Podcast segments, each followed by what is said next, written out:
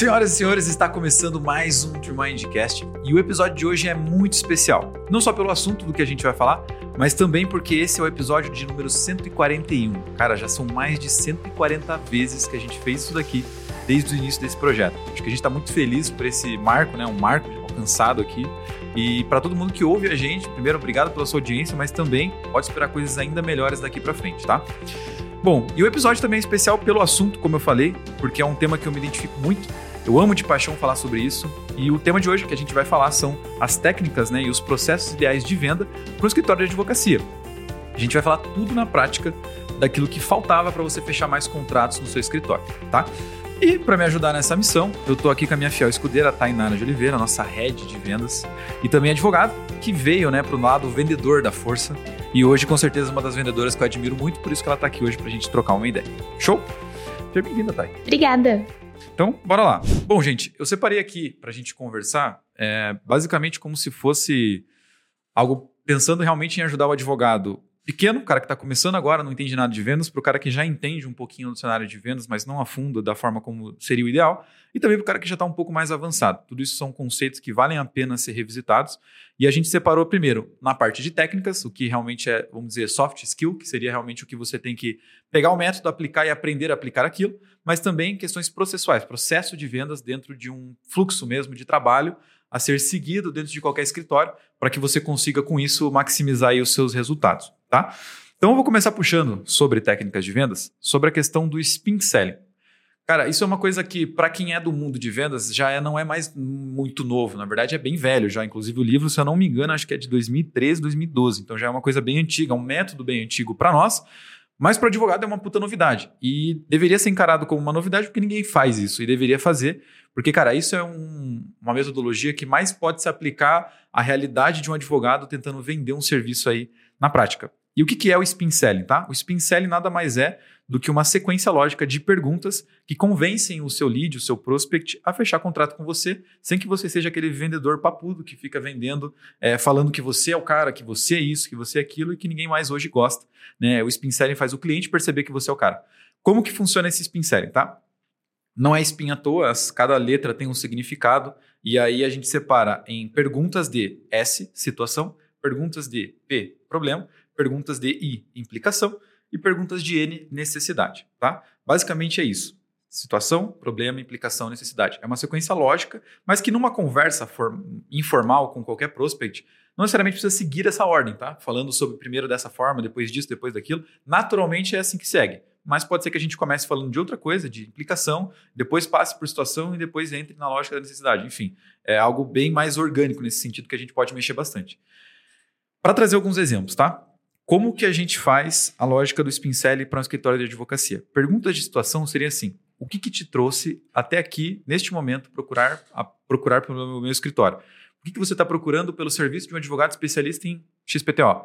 É, o que te levou a entrar na internet agora e procurar por essa situação, por essa informação, por esse problema que você possivelmente pode estar passando? E a pessoa vai falar as perguntas de situação. Importante detalhe aqui, e um, um eu diria quase um disclaimer.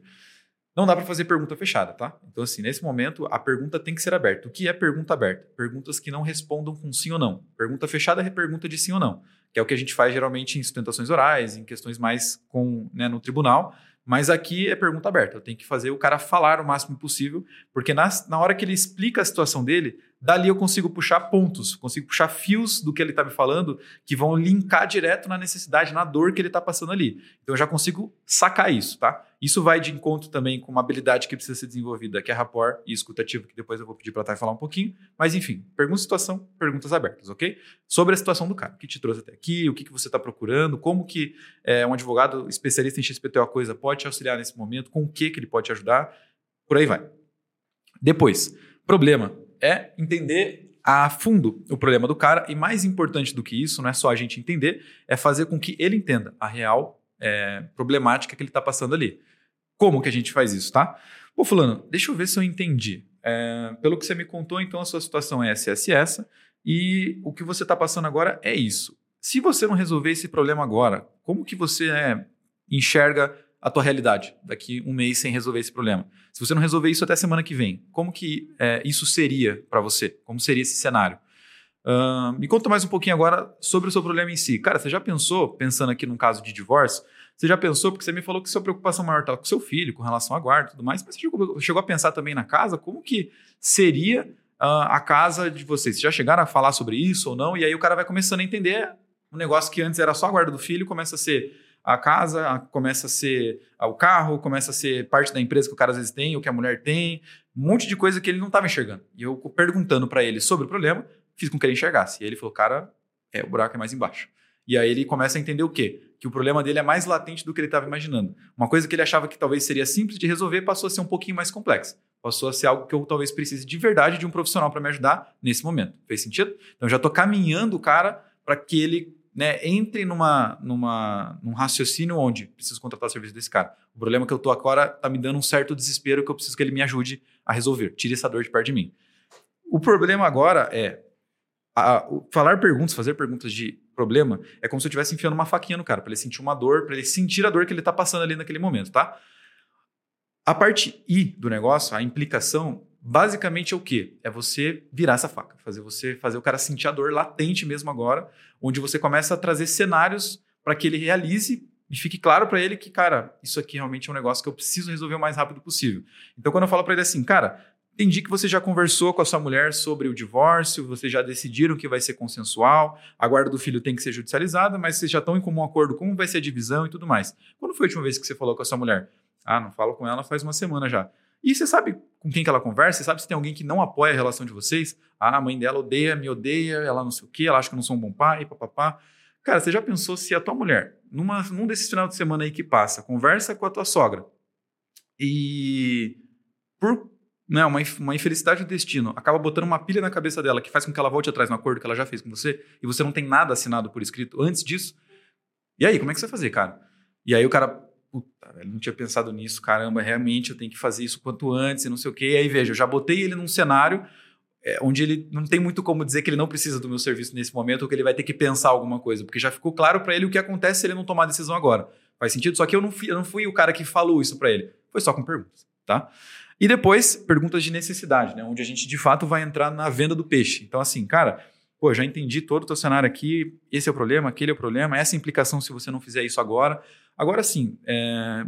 você concorda comigo que você precisa de um advogado? Que você, um advogado poderia resolver o seu problema e te ajudaria? Cara, acho, é, sim, concordo com você. Legal. Você confiaria no meu trabalho? Você, até, onde, até onde a gente já conversou aqui, você acha que eu seria capaz de poder resolver o seu problema? Ah, espero que sim, doutor, não sei o quê.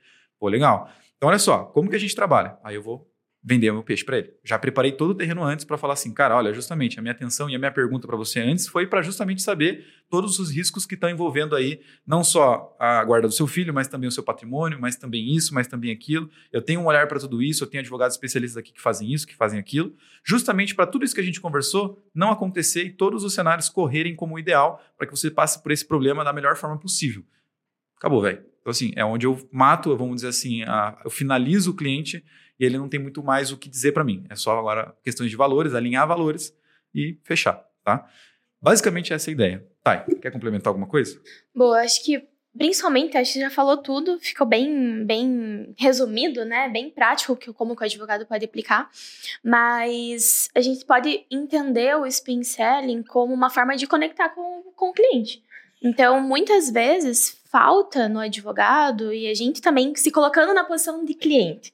O que, que a gente gosta? O advogado, ele é cliente em vários momentos da vida dele. Então, o que, que ele gosta? Cara, que perguntem, que mostrem o problema para ele. Isso você não tá persuadindo o seu cliente, você tá mostrando para ele o problema por meio do spin selling. E o spin selling, ele vai ser uma antecipação até para os próximos passos, que são objeções, enfim. N coisas que vão surgir. Então, muitas vezes, na hora que o advogado fala com o cliente, a gente acaba esquecendo dessa conexão, esquecendo de mostrar, ah, não, mas o, o cliente ele já sabe, o lead ele já sabe. Ele vem falar comigo, então ele já supõe que o inventário ele precisa fazer. Mas muitas vezes não. Ele quer entender o problema. E o SPIN é uma técnica, né? É uma metodologia para que você consiga fazer com que o cliente, o lead, ele entenda do problema que ele tem. Exatamente. Boa. É tipo assim, existe uma barreira, sempre vai existir uma barreira quando uma pessoa que não te conhece te procura para contratar o seu serviço. Essa barreira é, putz, eu já tenho alguns preconceitos. Ah, advogado é caro. Ah, se der algum BO, acho que eu vou para cadeia. Ah, não sei o quê. Tudo isso são medos que a pessoa tem naquele momento, e isso é uma barreira que existe na hora que eu estou conversando com ela, que se eu não desconstruir essa barreira, não quebrar ela com uma marreta, eu não consigo entrar no cara, não consigo falar com ele de verdade e conseguir ter uma conexão genuína com ele. Então, eu entendo o Spin Selling como se fosse essa marreta. É uma ferramenta, literalmente, que você pode usar para quebrar essas barreiras que o cara tem, para passar segurança suficiente para o cliente quando você está conversando com ele e, consequentemente, fazer com que você converta o cara, no sim, final das contas. Sim, e tem que ter um cuidado também, até para complementar, então a gente para o próximo ponto, é você cuidar para o problema não ficar grande demais. Então, tipo, cara, meu Deus, ferrou. Então agora quebrou meu patrimônio, já não tem mais o que fazer, nem adianta resolver. Vou deixar porque eu não adianto ir atrás. Sendo que não, você precisa mostrar que o problema é grande, mas é possível de ser solucionado. Né? E aí, sem juridiquês, sem nada, porque senão o cara não vai entender nada. Daí, quanto mais simples, objetivo e mostrar que você, como advogado, tem a solução, meu, aí ele com certeza vai contratar. Não vai sair do teu do seu chat para ir para outro, né? Exatamente. É, é meio apelativo, não é que é apelativo, mas é muito convidativo você fazer o cliente realizar a dor dele. É muito prazeroso, vamos dizer assim, cara, eu quero que você veja que isso é um problema. E a gente de fato foca nisso. Só que se eu só foco nisso e só falo muito do meu discurso, da minha conversa com aquele cliente sobre isso, pode ser que depois ele desligue o telefone e fala: Meu Deus, cara, hum, não vou conseguir resolver isso. O problema é desse tamanho agora e eu sou desse tamanho aqui e eu não consigo enxergar uma solução ideal que faça com que o problema se torne algo vencível, algo que eu posso passar por cima. Então é um cuidado, é uma, é uma linha bem tênue de cuidar com isso, mas é no feeling da conversa. Se você começar a ver que o cara já, já foi para um lado que não é o lado que você quer, opa, peraí, o problema está começando a ficar grande demais preciso dar uma pausa. Ou não, tô vendo que não tá impactando tanto o cara assim. Ele, ou, ou, o cara é um robozão, mas ele não tá indo assim, não tá, sabe, sentindo quanto aquele problema é impactante para ele. Então agora eu tenho que futucar mais no cara, ser mais impactante, ser mais direto, incisivo nesse ponto. Certo? Boa. Antes da gente falar então sobre rapport escutativa, que vai englobar esses dois pontos que a gente falou de técnicas de venda, tanto o spin selling quanto agora o que a gente vai falar, que é a quebra de objeções, é, vamos entrar especificamente no que são as objeções e como a gente quebra elas de maneira mais assertiva, para depois a gente entrar com a rapport escutativa, que é tipo a pincelada de ouro, assim, para a gente conseguir trabalhar com as duas coisas ao mesmo tempo, tá? Objeções, para quem ainda não sabe o que, é isso e não vem do mundo de vendas, ou não estuda muito sobre vendas, basicamente são problemas, não diria problemas, mas seriam é, impeditivos que o, o cliente vai arrumando ao longo da negociação, ao longo da conversa, ao longo da venda. Pode ser que às vezes quando você está comprando um carro, você fala, cara, eu quero comprar esse carro. Puta, mas o cara falou que o problema é de câmbio. Será que esse carro tem problema de câmbio? Ó, uma objeção. Pode ser uma coisa que me impeça depois de comprar esse carro, porque se o cara falar, ah, não, realmente, isso aqui já não, nunca fez câmbio e está chegando na quilometragem que pode ter esse problema. Não vou comprar. É uma objeção que, para mim, é deal breaker, que a gente fala, né? Algo que, tipo, quebra o negócio na hora. Isso é importante a gente saber e separar de duas formas, tá? Existem objeções no meu serviço, no meu produto, naquilo que eu vendo para o meu cliente, que são desejáveis, então são coisas que eu quero que ele fale, eu quero que ele tenha isso como objeção, porque eu inclusive posso antecipar, eu já sei que isso é um problema comum, todo mundo vai falar da mesma coisa. Ah, doutor, e se eu for preso? Nesse caso, ah, tem esse risco, alguma coisa nesse. Todo mundo fala sobre isso. Cara, mas da forma como eu quebro essa objeção, da forma como eu contorno esse ponto, me ajuda a vender mais. Vou dar um exemplo muito claro, como seria no caso da Trimind. Ah, mas eu vou investir no Google e, cara, não sei se o cliente vai chegar, vocês são um serviço de e-mail, então, assim, como é que eu vou saber que o, resultado vai vir? De maneira muito simples, cara, além do resultado vir, né, que é o que a gente vai correr e fazer o máximo para acontecer, mas não é uma garantia de verdade, eu vou te dizer que o seu escritório vai ser visto, certo? Vão passar mil pessoas, cinco mil pessoas, dez mil pessoas pela tua marca, vão passar, vão ver quem é o seu escritório, vão chegar a conversar com você, Quanto vale isso? Né? Quanto é o valor de você ter mais pessoas conversando, conhecendo o seu escritório, se tornando mais visível, além, claro, dos fechamentos que você realiza? Então, veja, isso já me ajudou a vender mais o meu próprio serviço. Uma objeção que o cara tinha fez com que, pô, é verdade, não tinha pensado nisso e faz mais sentido agora fazer marketing jurídico do que já fazia antes. Então, veja, isso são objeções desejáveis, algo que eu quero que o cara fale, ou eu mesmo já vou antecipar esse ponto falando do meu discurso para esse cara, para que justamente isso me ajude a vender mais. Só que, claro, nem todo serviço é, uma, é um mar de maravilhas, sempre vão existir objeções que é, eu vou ter que falar a realidade para o cara, e às vezes a realidade para ele não é algo que seja tão agradável, não é uma coisa que eu gosto de ouvir. Doutor, existe um risco da gente perder? Existe. Ninguém quer ouvir isso, cara. Então, assim, quando eu tenho que falar esse tipo de objeção, não é uma coisa desejável que, que eu vou fazer? O máximo que eu puder evitar chegar nesse assunto, eu vou evitar chegar nesse assunto. Claro que não, nós não somos charlatão, a gente não está aqui para passar ninguém em ninguém. Se o cara perguntar, eu vou falar tem que falar a verdade com ele. Lógico que vou encontrar a melhor forma de falar a verdade para esse cara. Verdade nua e crua, dura e seca. Doutor, tem chance da gente perder? Tem, 50%. Puta merda, mano. Quem que vai fechar com o advogado desse jeito? Então, claro, temos que ser realistas mas a gente tem que entender. Esses tipos de objeção que me ajudam prejudicam a minha venda. Se eu falar sobre isso, prejudica a percepção de valor que o cara tem sobre o meu serviço. Cara, coloca isso num cantinho, numa caixinha, fecha ela, enterra ela lá embaixo e na conversa com o cliente você vai fazer de tudo para não chegar nesse ponto, não precisar falar sobre esse tipo de assunto. Claro, como eu falei, se chegar nesses finalmente a gente vai ter que falar. E já pensar num plano B de qual é a melhor forma possível que eu posso falar desse assunto para deixar ele menos impactante do que ele pode ser para aquele cliente, tá? O que mais? Uma coisa que faz muito sentido para mim na venda, Vitão, foi antecipar e preparar o terreno para que a objeção não aconteça. Então, por exemplo, se eu não quero que ele questione a questão do preço, então eu já vou antecipar entregando o máximo de valor do meu serviço para ele.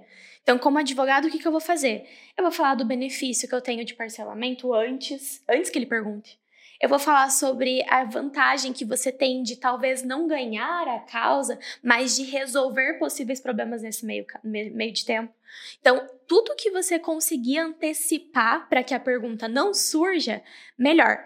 É tipo uma analogia assim de escola, né? Quanto mais o professor explica, menos dúvida surge, porque ficou muito claro na sua mente aquele, aquela questão, aquele assunto. Então é a mesma coisa que o advogado vai fazer. Se eu não quero que ele pergunte se a gente vai ganhar a causa, já vou dando exemplo, já vou explicando, já vou dando direcionamento para que ele não tenha essa, essa objeção, que não surja essa objeção. Então, Exatamente. o grande segredo da, da quebra de objeções é antecipar tá, né, para que não surja na cabeça dele aquela Descobrir dúvida. quais são as objeções, é importante você descobrir e mapear elas e ter um documento mesmo. Cara, abre um arquivo no Word e começa a editar. Objeções que meus clientes fazem. Isso, isso, isso, isso, isso, isso. Lista todas. Depois, isso a gente chama de matriz de objeções. Claro que é, no Word está um negócio muito simples, mas não precisa ser muito complexo, tá? Dá para ser mais simples possível. Depois separa. Desejadas, que eu quero falar sobre, que me ajudam a vender mais, e aquelas que eu não desejo tanto, que prejudicam um pouquinho a percepção de valor. A dica ouro que eu daria são aquelas objeções que não fica claro qual é o problema que o cara está me dando. Vou dar um exemplo, tá? Tamo lá, puta, fiz uma puta venda, gerei um puta valor para o serviço que eu vou fazer para o cara, falamos já de preço, falamos de forma de parcelamento, falamos de tudo com esse cara, e no final ele me solta essa. É, doutor, vou ter que pensar. Qual é o problema do vou ter que pensar? Não tem problema, tem que pensar mesmo, porque não é uma decisão fácil, não são valores baixos, então o cara tem que pensar naquilo. Só que, quando ele fala vou pensar, ele não me deixou claro por que ele tem que pensar. Ele não falou para mim se o problema dele é dinheiro, se o problema dele é a ex-mulher dele que não vai querer concordar com isso, se o problema é sócio, se o problema. O que, que é o problema? A gente não tem claro isso. Então, veja, quando a objeção não está clara qual é o problema, eu preciso. Não posso deixar esse cara sair, eu não posso deixar ele escapar sem que ele deixe claro para mim qual é o problema. Então, o que, que eu vou fazer numa situação onde o cara fala vou pensar? Eu vou pegar e falar assim: pensar no quê? Como que eu posso te ajudar a pensar? Né? O que, que, exatamente não ficou claro para você? Ah, é que veja. Aí ele vai abrir. Ele vai, ah, é que veja bem, doutor, putz, esse preço aqui ficou meio né, puxado. Só que aí veja, se é uma situação que eu consigo resolver na hora, não vou deixar o cara para pensar depois, porque quanto mais tempo ele fica longe dessa conversa que a gente tem, mais ele vai ter chance de esquecer, mais ele vai ter chance de procurar outros advogados, de fazer outros orçamentos. Então, assim, a minha chance é, ele está na minha frente, ele tem que fechar comigo o mais rápido possível, não posso deixar esse cara esfriar, vamos dizer assim. Então, vamos supor, nesse caso, ele falou, é, doutor, é que o preço está pegando um pouquinho para mim. Tá, mas a gente já falou de preço, mas tudo bem. É, falei de tanto, e quanto que seria então? Quanto você estava imaginando gastar? Cara, estava pensando em gastar tanto, X menos. Olha, cara, X menos eu não conseguiria. Mas se a gente fosse fechar aqui e agora, e eu fizesse por tanto para você, você fecharia comigo agora? Eu já poderia mandar a procuração para você assinar? Veja, eu não deixei isso acontecer. Veja, qual é o problema? O cara fala, vou pensar. Tá bom, beleza, obrigado, tchau. Porque eu quero sair daquela ligação para fazer outras coisas. Eu não estou com 100% presente naquilo ali. E aí o cara fala, tá bom, eu vou pensar. E aí depois eu vou ter que, e aí, fulano, pensou? Não me respondeu. Ligo para ele, não me atende. Mando outras mensagens, mando áudio, passo na frente da casa do cara, ele não, não dá resposta, não dá sinal de vida. Perdi o cara. Então veja, eu poderia ter evitado perder esse cara se eu tivesse seguido por esse caminho. Peraí, não está claro para mim qual é o problema desse cara. Mas o que, que, exatamente você tem que pensar? Como que eu posso te ajudar a, a esclarecer algum ponto que talvez ainda não tenha ficado claro? E aí o cara, pô, doutor, preço está pegando. Então, vamos falar de preço agora. Pô, doutor, aqui assim, não sei se resolveria meu problema. Mas como assim? Por que, que você acha que não resolveria o seu problema? Ah, porque isso... Não, mas isso eu faço. Pronto, cara. Você, entendeu que se você esperou o cara ter dúvidas depois, é uma coisa pior que você pode ter no momento que você está vendendo para ele ali. Então, quanto mais clareza possível ficar, melhor. Porque quando ele fala assim, putz, eu preciso conversar com a minha mulher e tal, não sei se vai dar certo, eu tenho que falar com meu sócio, não sei o quê. Olha, vamos fazer o seguinte. Entendo que você tem que pensar. É, vamos fazer da seguinte forma: ó, eu entendo que você gostou um pouquinho da minha explanação, certo? É, gostei, você explica bem. Vamos fazer o seguinte, ó. É, eu tô com uma agenda aqui livre para quinta-feira, tal horário. Você consegue trazer o teu sócio? A gente conversa junto. Se vocês tiverem qualquer dúvida, pensa, não, sem compromisso, tá? Vamos conversar. Se vocês tiverem mais alguma dúvida, o teu sócio tiver mais algum contraponto ali, a gente senta e conversa com esse cara junto, pode ser? E aí, veja, às vezes o que eu poderia deixar o cara falar com o sócio, vender o que ele entendeu do que eu vendi para ele, e aí, às vezes, o que ele entendeu não necessariamente é a realidade ou é da forma como eu explicaria, deixei a minha venda terceirizada na mão de outra pessoa e eu não tenho mais controle sobre a situação. Acabei de perder algo que é o ideal para conseguir fechar, que é controle sobre aquela situação. Então, isso é uma coisa bem importante, tá? Bom, agora, né, a mãe de tudo para conseguir fazer isso da forma mais assertiva possível e da melhor forma possível são as duas técnicas, né, o rapport e a escutativa né, o rapport que vem do francês e a escutativa que é uma derivação aí do rapport. Tá, quer explicar um pouquinho para a galera aí o que, que seria isso, como se aplica isso? Boa, vamos lá. Então, o rapport, para mim, foi uma das coisas que eu fazia naturalmente e não percebia. então, antes de me tornar vendedora, eu percebi que algo que faz parte do meu cotidiano é normalmente espelhar a pessoa, né? Então, ou fazer algo que vá gerar uma conexão com aquela pessoa e ela vai repetir o que eu tô fazendo. Vou explicar para ficar mais fácil.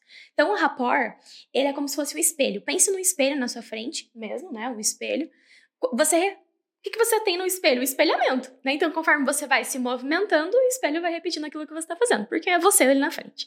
Na técnica de rapport, seria você falar com um tom de voz de certa forma, é você mexer algumas coisas no braço, então ficar mais para frente da cadeira e a pessoa fazer isso também. O rapport é você gerar isso intencionalmente na pessoa que está do outro lado. Na, vamos pensar no mundo digital, porque muitos advogados atendem digitalmente, mas tem outros que atendem presencialmente. Vamos trazer dois exemplos principais. No âmbito que você vai conversar com o cliente fisicamente no seu escritório, algo que você pode usar muito é falar no mesmo tom de voz que ele fala, é você repetir alguma, alguns movimentos que ele está fazendo, então, para você conseguir gerar aquela conexão, aquele espelhamento no cliente.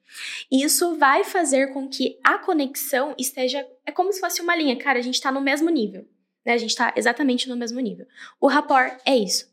É uma técnica que você vai usar para que aquela pessoa consiga se conectar com você e você consiga o sim daquela pessoa. Basicamente, isso vai acontecer. Digitalmente fica um pouco mais difícil. Por quê? Porque você não vai conseguir que a pessoa espelhe tudo aquilo que você está fazendo. Mas tem algo principal que eu acredito que faz total diferença é: se eu estou falando com a minha avó, eu não vou usar muito juridiquês com ela. Se eu tô falando com uma pessoa que é mais de idade, então advogado de previdenciário, por exemplo, eu vou fazer com que a pessoa que está ali comigo, a gente consiga estar no mesmo, no mesmo nível, né? Então eu vou falar coisas que ela vai entender claramente, eu vou me movimentar de uma maneira que ela também se movimenta. Então você pode ver numa sala, quando as pessoas estão conectadas, tipo o Victor, ele tá encostado na cadeira e eu fizer a mesma coisa, eu tô conectada com ele. Isso é uma técnica de rapport. Ele pode fazer isso intencionalmente com o cliente. E a gente usa muito isso, mas não é uma coisa que o advogado às vezes pode estar pensando: nossa, eu tô persuadindo, eu tô. Não, é uma técnica para você se conectar mesmo. Então, eu tô falando com, uma, com a minha mãe, por exemplo, com uma criança, a gente se abaixa no nível que a criança está para que você consiga se comunicar claramente com a criança. Então, as mães aí, advogados de plantão, vão super entender. Eu abaixo para conseguir estar olho a olho com ela. Então, o rapport, de maneira bem resumida, ele vai me ajudar a me conectar com o cliente, me espelhar nele, né? Ele se espelhar em mim também, e você conseguir chegar ao sim daquela negociação. Exato. Eu acho que um ponto muito importante, e a dificuldade do advogado de fazer isso é porque ele pensa assim: eu preciso falar o mais difícil possível, mostrar-me o mais eloquente, capaz de trazer a solução jurídica para esse presente cliente, que eu acho que é isso que vai fazer com que ele veja valor e fala, cara, esse cara sabe muito. Só que isso, cara, nos dias de hoje, te afasta do teu cliente, porque o cara quer alguém que fale a língua dele e fala como você vai resolver essa parada. Mas se você fala dessa forma tão eloquente, não sei o quê, Velho, você não conectou com o cara, ele não tá entendendo nada que você tá falando. É como se você estivesse falando sobre um assunto e ele tá falando sobre outro assunto. Aquela conversa de louco. E conversa de louco não dá negócio, cara, dá auspício. Então, assim, é isso que você precisa ter em mente. Quando você tá falando com o seu perfil de cliente ideal, quando você tem isso claro, seja o veinho previdenciário, seja o homem ou a mulher dentro de uma situação de família, criminal, até o empresário. Cara, empresários principalmente, principalmente também, eles não têm uma clareza tão, tão grande sobre termos jurídicos, inclusive eles odeiam isso, cara. Tem, cara, 90% dos, empresários odeia advogado porque eles falam difícil, eles custam caro. É um cara que, puta, eu só, eu só ligo e chamo quando tem problema. Então, veja, se esse é o, é o, preceito que o cara tem sobre a minha profissão, sobre o que eu faço, eu preciso quebrar isso no primeiro momento. Então, eu já vou quebrar o gelo, fazer uma piada com o cara. Se é algo mais solto, algo mais leve, trocar ideia, fazer um negócio e falar linguagens, termos que para ele fazem muito sentido. E aí, quando eu me posiciono dessa forma, ele fala: peraí, esse cara aqui é diferente. Ele não é o advogado que eu estava esperando encontrar. Opa, peraí, então agora quebramos uma barreira. Agora estou chegando mais perto desse cliente de verdade. Aí sim a gente está um caminho, um passo mais à frente de conseguir é, fazer o fechamento, fazer com que o cliente veja valor e conseguir efetivamente fechar negócio. Tá? Sim, e intencionalmente eu acredito que para mim, Victor, nas vendas eu percebi o tom de voz, a forma como você fala, pausadamente, sabe? Foi o que trouxe mais resultado. Quanto mais eu usava isso, mais resultado trazia. Então, se a gente buscar, se o advogado busca fazer isso, sabe? Às vezes no começo você vai ter que anotar, fazer uma pausa, sabe? Até, até isso se tornar um hábito. Então, fale e faça uma pausa. Então, escute a pessoa e faça uma pausa. Cara, isso é um treino. Comece a explicar da maneira mais simples. Acho que uma técnica que a gente sempre fala aqui no comercial, tente explicar as coisas da maneira mais simples possível. E aí o rapport ele vem para te ajudar né, para que isso possa acontecer na prática. Você usa analogias da própria realidade do cara. Então, se o cara é um empresário, você usa analogias de business, é do, do, negócio do cara. Cara, imagina você falar, cara, é como se você tivesse aqui, ó, se você é uma transportadora, se você fizesse isso, daí o cara não fizesse, sei lá, o registro não sei do que. Isso é o que está acontecendo nessa, nessa situação aqui. É como se isso estivesse acontecendo. E aí o cara fala, puta, eu entendi o um negócio e o cara entendeu, inclusive usou um exemplo da minha situação, da minha realidade. Isso é o mais próximo possível que eu posso estar desse cara, porque imagina só, é, e a gente já ouviu, a gente já tomou um puxão de orelha várias vezes aqui, quando a gente fazia reuniões com advogados, que ele era um advogado, sei lá, é, é, trabalhista patronal, e eu estava dando exemplos de um trabalhista reclamante. Não é o que eu faço, não é meu público, você não está entendendo o que eu faço. E essa é a percepção que você passou para o cliente. E aí o cara vai ficar incomodado com aquilo. Então, veja, quando você dá exemplos do negócio dele, da realidade dele, para explicar o que você faz ou como você vai resolver o problema dele, matou charado. O cara, você já ganhou o cara ali, entendeu? Então fica mais fácil você dar sequência depois nas demais, né, nas demais partes do processo de venda. Boa, muito bom. Bem, dentro da escutativa, agora já indo para o próximo, que eles se conectam muito, porque no rapport você dá feedback, você escuta também, né? Além de fazer a questão de gestos e tudo mais, a escutativa, ela é algo que eu sou filha de professora, então imagine, além de ter estudado direito, né? Sou filha de professora, a gente gosta de falar mais do que ouvir. Mas a escutativa é um segredo para que você consiga extrair o máximo de problema daquela situação. Então, quando você está com um cliente, normalmente, a gente já falou isso em alguns podcasts, eles estão à procura de um psicólogo, nem sempre é só um advogado, né? Eles querem alguém que escute eles, que eles vão contar do problema. Então, vamos separar aqui em caixinhas. Advogados que trabalham com causas mais de massa. Então, eu tenho previdenciário, eu tenho direito de família, eu tenho problemas bancários ali, contratos, né? Consumidor. É um problema que está tocando em, na vida pessoal do cara. Está interferindo muito. Ah, ele comprou uma. Ele tem uma casa que foi bloqueada, ele tem um problema ali que pode acontecer dele perder a casa. Meu, imagina a dor, o desespero que ele tá sentindo. Então, a escuta, né, ativa, como o próprio nome diz, é você escutar. Então, meu, vamos fazer uma pergunta bem aberta, né? Me conte, como que esse problema tá influenciando na sua vida? O que, que tá te causando? O que, que tá te incomodando? Você vê, ele não vai conseguir falar sim ou não. Ah, tá causando problema. Não, ele vai contar. E nessa que ele começa a contar, ele vai abrindo tanto a situação que você pode extrair de lá mais soluções que vai filiar esse cliente no seu negócio. Então, o advogado consegue resolver um problema não só do âmbito familiar, de penhora, enfim, mas outras coisas que ele também pode solucionar. Tudo por quê? Porque ele escutou porque ele perguntou e, consequentemente, escutou. Então, a escutativa, ela é algo que você precisa executar também e treinar, né? Porque não é fácil escutar, ainda mais hoje em dia que a gente gosta mais de falar do que ouvir. Mas, no âmbito da advocacia, vai fazer total sentido, porque a gente já teve muitos casos aqui, que não foi bem uma escutativa, foi uma leitura ativa que o advogado fez do caso, mas que quando ele fez uma pergunta aberta e o lead foi explicando, ele viu que, na verdade, o problema não era nada daquilo que a pessoa estava falando, era outra coisa. Não era inventário, era uma questão de. Era o contrário, né? Era um uso capião e ele achou que, ele achou que era uso capião, mas na verdade era um problema de, de inventário que ele poderia fazer. Veja, se você está pessoalmente, mais ainda. Você pode pegar isso na fala da pessoa. De fato. A gente, inclusive, gravou o, o, episódio 140, né? Que foi junto com, com o Kael, que é um advogado, puta advogado empresarial.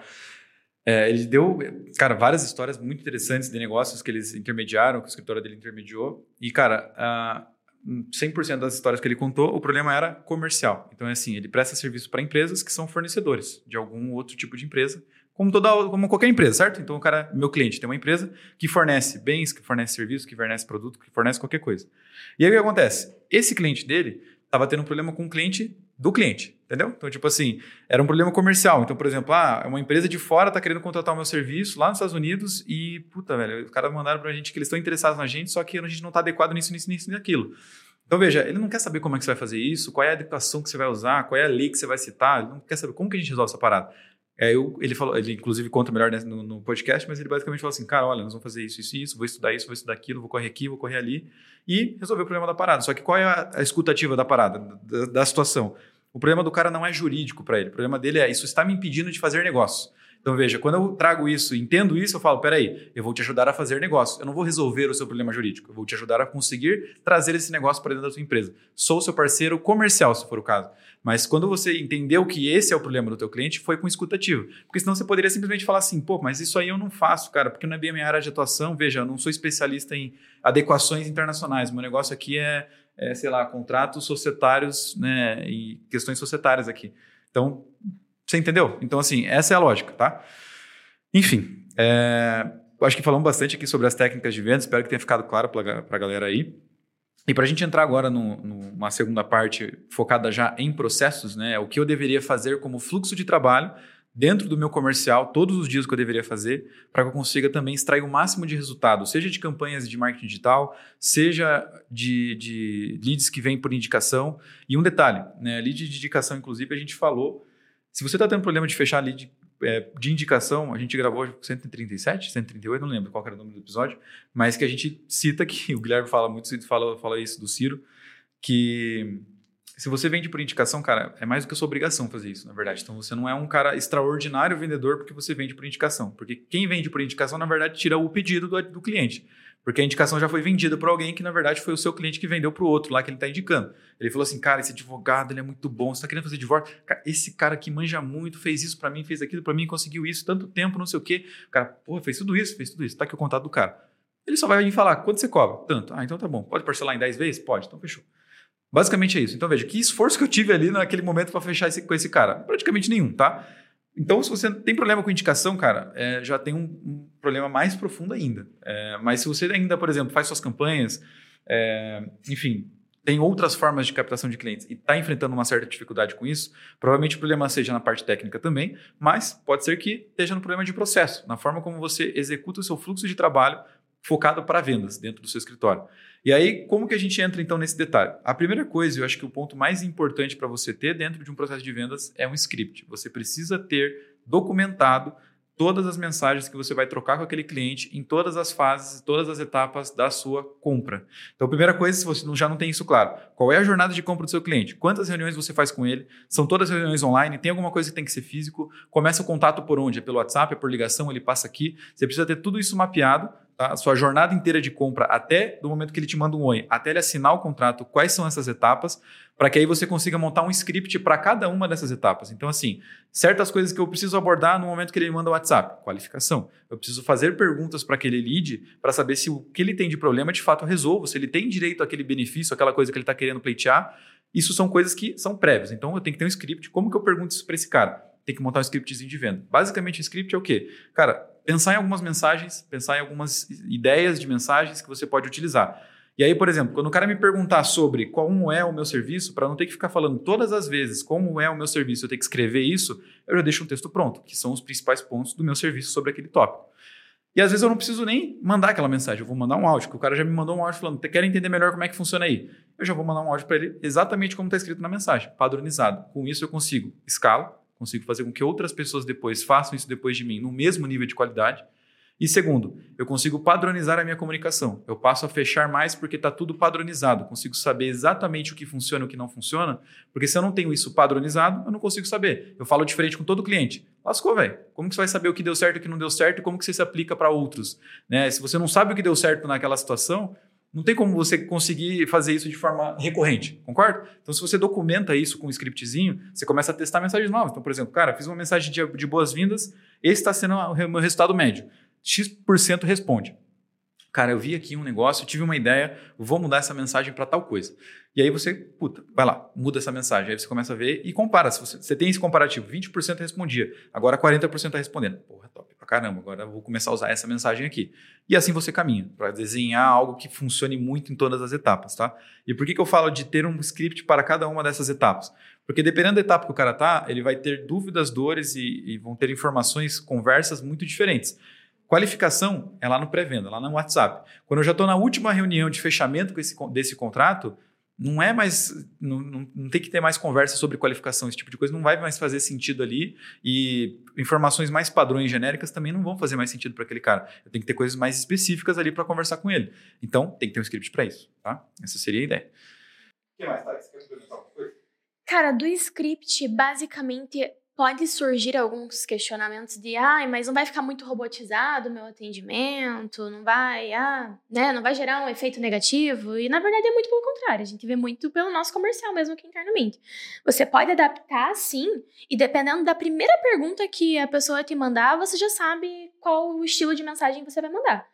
Então, eu sou mestre em colocar alguns emojis nas, nas, minhas respostas do script, né? Porque eu percebo que gera um efeito diferente.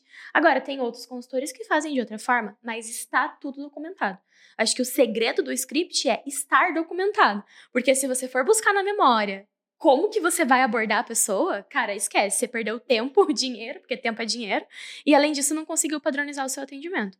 Então, o principal cuidado aqui é ah, surgiu ideias novas. No documento do, do Google ou do próprio Word, você consegue pôr comentários. Então, adiciona comentários. Ah, quando tiver tal situação, tentar mensagem 2, mensagem 3. Igual o Vitão falou, o áudio, principalmente na advocacia, que está falando com pessoas físicas ali e tudo mais, é, resolve muito. Tá? Então, cara, é um, é um segredo de documentar mesmo.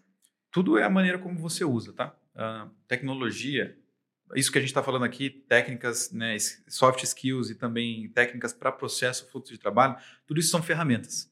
A partir do momento que você entende que isso é uma ferramenta, a forma como você vai usar é o que vai editar o resultado. Se você usar o spin selling de forma fria, tipo assim, vou fazer as perguntas aqui, vou fazer sempre as mesmas perguntas. Isso não, não molda a minha escutativa. Não estou praticando isso, então sempre a minha pergunta para todos os clientes. Não vai funcionar. Já te adianto, não vai funcionar. É, putz, vou quebra de objeções. Tá, entendi que eu tenho que falar sobre isso nesse tipo de objeção aqui, vou falar sempre isso daqui para esse tipo de objeção. Beleza. E aí, quando uma objeção for um pouquinho diferente, quando o perfil do teu cliente for outro. Cara, então tudo é da forma como você usa, tá? Tecnologia principalmente também. Então, se você vai usar algum software, alguma coisa, tem muita gente que contrata um software e usa 10% do software, porque está limitado naquele ponto. Cara, tudo da forma como você usa. E você fala que o software não presta, mas é você que não está usando, entendeu? Então, é mais ou menos nessa ideia, tá? Então, o script de vendas matamos aqui. É, cadência de follow-up. Isso é um assunto que eu não sabia que era polêmico entre os advogados, mas agora estou sabendo que é polêmico. Baseado nas últimas conversas que eu estou tendo, tem advogado que acha insultante você ter que voltar a falar com o cliente que te procurou e não te respondeu mais. Olha só, né? É, eu não lembro a última vez que eu fechei com alguém que não pelo menos encheu o saco três vezes, né? Ou me mandou uma mensagem lembrando que temos um acordo ainda a ser resolvido. É, de verdade, não lembro da primeira vez que eu cheguei no lugar e falo, cara, eu só quero comprar o carro, tá aqui o dinheiro, vou pagar à vista, é isso aí, só cadê a, cartinha, a maquininha já me dá a chave e a documentação. Eu nunca fiz negócio dessa forma. Então, não sei porque que a advocacia seria diferente, mas estou aprendendo agora. É, o que, que, seria a cadência de follow-up, tá, gente? Basicamente é, eu já sei que o cliente vai, de, vai ter uma parte de pessoas que vão me responder na hora, que estão com uma puta urgência para resolver o problema. Esse é o mais fácil. E tem o cara que às vezes não está com tanta prioridade, está com uma vida corrida. Tem as exceções que, na verdade, são várias regras ao longo da vida. Cada pessoa tem uma capilaridade diferente, cada um tem problemas diferentes. Tem gente que tem filho que é especial, tem gente que tem que cuidar da mãe, tem gente que trabalha em três empregos, tem gente que tem 250 empresas, tem cara que tem que viajar para fora, tem um monte de situações na vida da pessoa que são situações de vida. Você vai falar, ah, mas isso é exceção. Toda vida é uma exceção. Então, quando você se prepara, já sei que boa parte das pessoas que vão me mandar mensagem não vão me responder, eu preciso estar preparado literalmente para isso, com uma ferramenta na mão, que é uma cadência de follow-up. O que, que é isso? Eu vou tentar mandar mensagem, reviver essa conversa com essa pessoa pelo menos umas cinco vezes até ela avançar de etapa para etapa. Então pensa, tem uma etapa aqui que é o atendimento, pré-qualificação, preciso dessa etapa aqui, levar esse cara para uma call agendada. Pode ser ligação, essa call, pode ser por vídeo, pode ser uma reunião no meu escritório, não interessa. Eu tenho que ter um próximo ponto de contato com ele, que seria por uma ligação, qualquer coisa do tipo. Beleza. Então, para eu levar ele desse ponto para esse ponto, eu já sei que eu tenho que seguir esse caminho. Só que, se ele parar de me responder no meio dessa conversa, eu preciso ter aqui algumas mensagens, alguns scripts para reativar essa conversa com esse cara. Pô, fulano, tudo bem? Olha, você não me respondeu desde ontem, tô meio preocupado aqui com você. Porque, cara, olha, é, esse problema que você está me relatando aqui é uma coisa bem séria. Divórcio não é brincadeira, porque envolve filha, é, envolve outras vidas, envolve patrimônio, envolve tudo que é mais importante hoje na nossa vida. E se a gente fizer isso da forma inadequada, provavelmente a gente vai viver uma vida futura que não é aquela que a gente gostaria de viver. Quero te ajudar a melhor forma possível você viver a vida que você quer. Veja, isso é uma forma de você abordar esse cliente de uma forma que você torna isso muito mais humano, de verdade. Porque follow-up, para quem conhece isso, das antigas, é algo que é, remete àquele vendedor chato, aquele cara que fica tipo, e aí, já pensou na proposta? E aí, vamos fechar? Ó, oh, tem descontinho hoje, hein? Vamos fechar? Isso não ajuda em nada, não agrega em nada. Mas quando você faz um follow-up, você acompanha aquele cara e se mostra preocupado, se mostra querendo ajudar ele em todos os momentos, pô, você está sendo muito é, um cara muito diferente, um advogado muito diferente dos demais. Você está preocupado com o problema do seu cliente, além de querer vender para ele. Então, com isso, quando você deixa isso claro para o cara numa cadência de follow, pode ser que essa mensagem que eu mandei, o cara fala, pô, doutor, desculpa, olha, eu tô corrido aqui, olha, vamos marcar quarta-feira, eu consigo passar aí para a gente conversar. E se eu não tivesse mandado essa mensagem, qual é a garantia que esse cara vai voltar? Ah, mas se ele não voltar é porque ele não queria. Será? Não sei, cara. Veja, se eu tenho todas as chances de fechar com o cliente, eu vou usar só uma. Por que, que eu faria isso? Eu posso usar, explorar 10, 20 vezes a chance de fechar com aquele cara. O que, que é mais importante para mim? Fechar com o cara ou ter o, o, o, luxo de falar que os clientes que me procuram? Para mim é faturamento, velho. Ganhar dinheiro para mim é mais importante do que ter essa, esse reconhecimento de que os clientes me procuram, os clientes que me querem. Não sei, enfim, uma questão de filosofia, mas cadência de follow-up é isso, basicamente, tá? Você estruturar mensagens específicas e pontos de contato também dentro de uma etapa, entre uma etapa e outra. Então, entre, né, entre uma etapa de qualificação e primeira reunião, eu preciso ter algumas cadências. Então, vou mandar uma mensagem número um, falando, e aí, fulano, quero te ajudar, estou preocupado com você. Depois eu vou tentar uma outro tipo de abordagem, falando, e aí, cara, como é que tá a sua vida? Tá muito corrido? Posso te ajudar? Ó, sobrou um horário aqui na minha agenda hoje, uma hora. Podemos conversar nesse horário? Não responde. Posso ter um terceiro contato, que aí eu vou tentar fazer uma forma diferente de abordagem, talvez ligar para ele, talvez mandar um e-mail. Não sei se e-mail hoje ainda é eficiente, mas talvez ligar para ele, talvez seria efetivo. E aí, pô, Vitor, tentei quatro vezes, cinco vezes falar com esse cara e o Lazarento não responde, cara.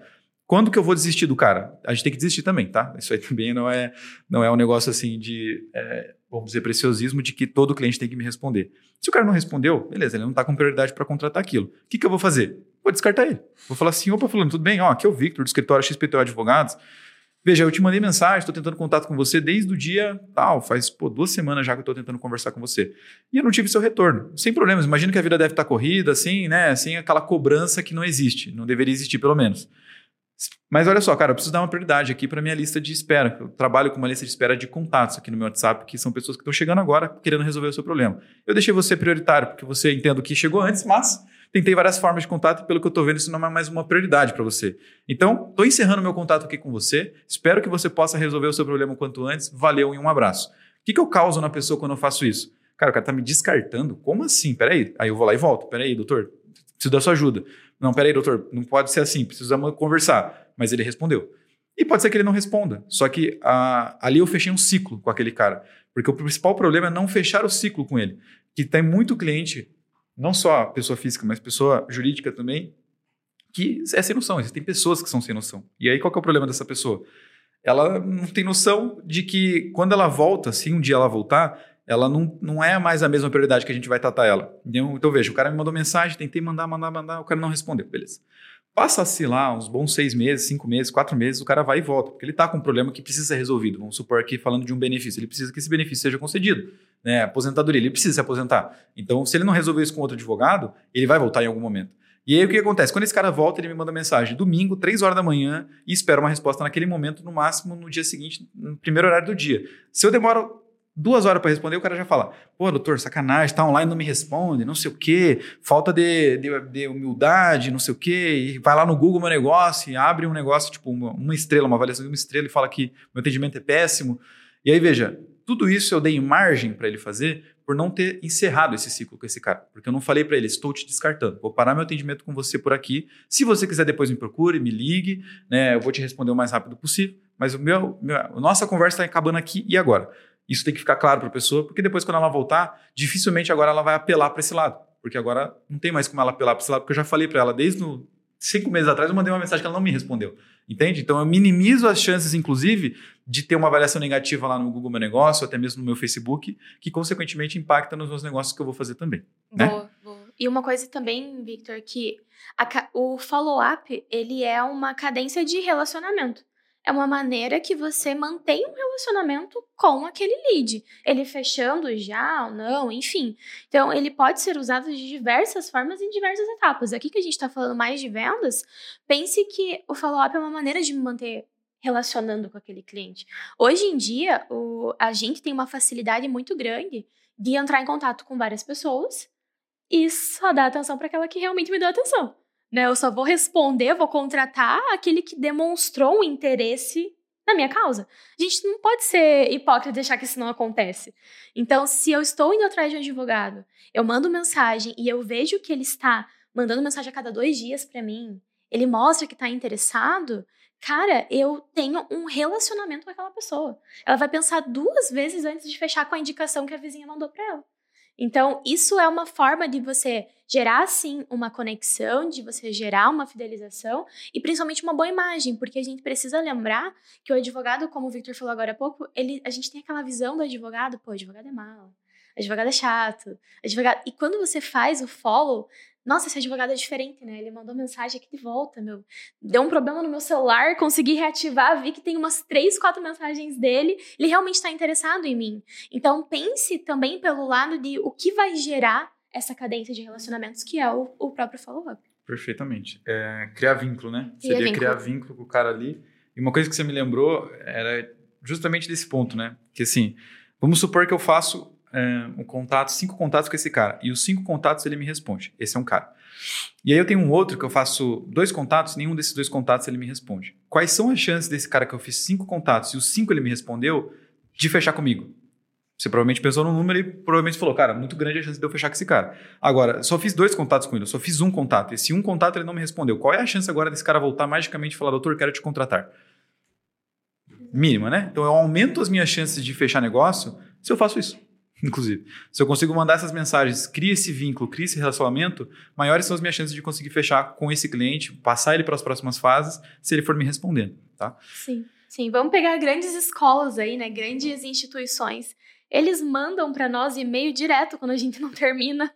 Quando a gente entra no site de compra e não finaliza a compra. A Conquer, esses dias eu tô nesse processo de contratar um curso, tá até agora mandando mensagem para mim. Então, veja, se eles fazem isso, imagina nós, né, do escritório, se a gente não vai fazer. Exatamente. Boa. Bom, então para a gente, né, encerrando aqui o nosso nosso ponto, nosso papo sobre processo de vendas, o último ponto que eu gostaria de adicionar nisso tudo que a gente falou são pontos de contato. Isso complementa o follow-up, isso complementa o script de vendas, que são os pontos de contato.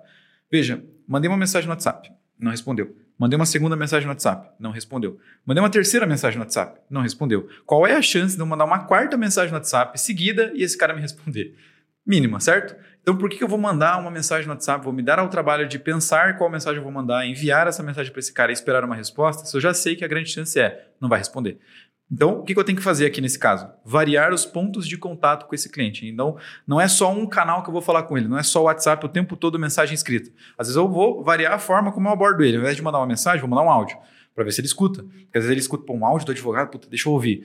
Às vezes, ao invés de ligar para ele, ao invés de mandar o áudio, eu ligo para ele. E aí, pô, mas ninguém atende telefone estranho, então liga pelo WhatsApp, porque pelo WhatsApp o cara às vezes vai ter o contato salvo no WhatsApp. E aí você consegue que ele te atenda, ou que pelo menos você tentou uma nova forma. Porque veja, mandei cinco mensagens e nenhuma delas foi respondida, a grande chance são que ele não me responda. Mas agora, mandei três mensagens, não respondeu, mas eu liguei, a chance que ele pode me atender. Você vê que você aumenta agora nesse momento de novo as chances de você conseguir conectar com aquele cara e pegar ele, vamos dizer assim, no pulo, pegar ele para conversar direto, tá? E essa é a ideia, quando você varia os seus pontos de contato no teu script e na tua cadência de follow-up, isso aumenta também as tuas chances de sucesso. Então você não vai fazer só um script escrito mensagem para WhatsApp, você vai pensar em áudio, você vai pensar como que eu mandaria isso aqui em áudio, tal, tal, tal. Como que eu faria numa ligação, como que eu seguiria a ligação, assim, assim, assado. Tudo isso são scripts, tá, gente? Veja, script, nesse caso, só um reforço, Não é um roteiro, não é uma coisa que você vai seguir exatamente a risca, ponto por ponto, vírgula por vírgula. Não precisa desse preciosismo, porque senão virou um roteiro. Roteiro é aquela coisa que é vivo, que é claro, que essas empresas de cobrança geralmente usam para falar com a gente que é um saco, de verdade parece um robozão falando comigo. Na verdade, é uma pessoa, mas é um robozão. Então, veja, isso não é script, tá? Script é você ter algo que você precisa falar naquele momento, naquela fase. Como você vai falar? Você pode inventar 3, 5, 10 formas diferentes e você ir testando qual funciona melhor. Isso é script. Roteiro é um negócio que vai ser sempre usado da mesma forma para sempre, tá? E a cadência de follow também. Putz, mandei duas mensagens, tentei dois pontos de contato de follow aqui por WhatsApp, agora eu vou tentar uma ligação. Putz, não atendeu a ligação. Tá, beleza, agora eu vou tentar, sei lá, mandar um áudio. Aí minha próxima, meu próximo ponto aqui de follow vai ser um áudio. Depois do áudio, eu mando uma mensagem descartando, eu mando um áudio descartando, eu mando uma ligação. Tento ligar pro cara para falar que eu não vou mais atender ele. Cara, são diversas estratégias, aqui dá para brincar com, muito com isso, mas a ideia é variar os pontos de contato, aumenta as minhas chances de sucesso. Na verdade, a certeza é disso acontecer. E a outra certeza é, se eu fizer sempre o mesmo ponto de contato, só ligar, só mandar áudio ou só escrever, ou só mandar e-mail, não vai funcionar, tá? Vai funcionar muito menor, muito menores as chances da gente conseguir evoluir com esses clientes. Beleza? Show de bola. Bom, tá, e quer complementar mais algum ponto? Cara, é isso aí. Principalmente a gente falou tudo. Deu uma aula de vendas aqui, acho que foi super bom. Show de bola. Então, dá o seu recado final aí e fala um pouco pra galera também como que eles encontram a gente nas internets. Boa, então, é, principalmente no nosso Instagram, então você pode entrar em contato com a gente por lá, na Trimind underline, underline marketing, jurídico. marketing jurídico. Isso, Isso foi um aí. teste, tá, galera? Isso foi um teste saber. pra ver se eu sabia fazer o Instagram. E ele é igual em todos os canais, né? É exatamente igual, você consegue procurar. Boa. E Cara, entre em contato com a gente, manda lá no direct, manda no, no WhatsApp. O WhatsApp tá direto no WhatsApp, no meu, então você vai conseguir falar direto comigo. Isso mesmo. Pelo Instagram você consegue ter uma abinha ali de contato, se você clicar ali, você consegue cair, cair direto no WhatsApp da Tainara. É, vou começar a receber. Bom dia, Tainara. Você não me respondeu ainda. É. Boa, Boa, isso aí. Boa. Se vocês quiserem também, se estiverem vendo isso daqui, ouvindo isso daqui pelo Spotify, quiserem passar alguma sugestão de tema, quiserem sugerir, uh, enfim, alguma questão, alguma dúvida que tenha surgido, vocês podem, pelo Instagram também, mandar direto no WhatsApp, mas vocês podem mandar no meu e-mail, victor.trimind.com.br. A gente está precisando, inclusive, de sugestão de pautas que fazem mais sentido para vocês. E, claro, é, se você está procurando também uma empresa para te ajudar e está vendo aqui a Trimind, cara, no nosso site, trimind.com.br, inclusive nós estamos de página nova. Quem está ouvindo, vai lá dar uma conferida que está bem legal a página nova que vai subir. E é isso. Um abraço, obrigado pela sua audiência. Até o próximo episódio. Valeu!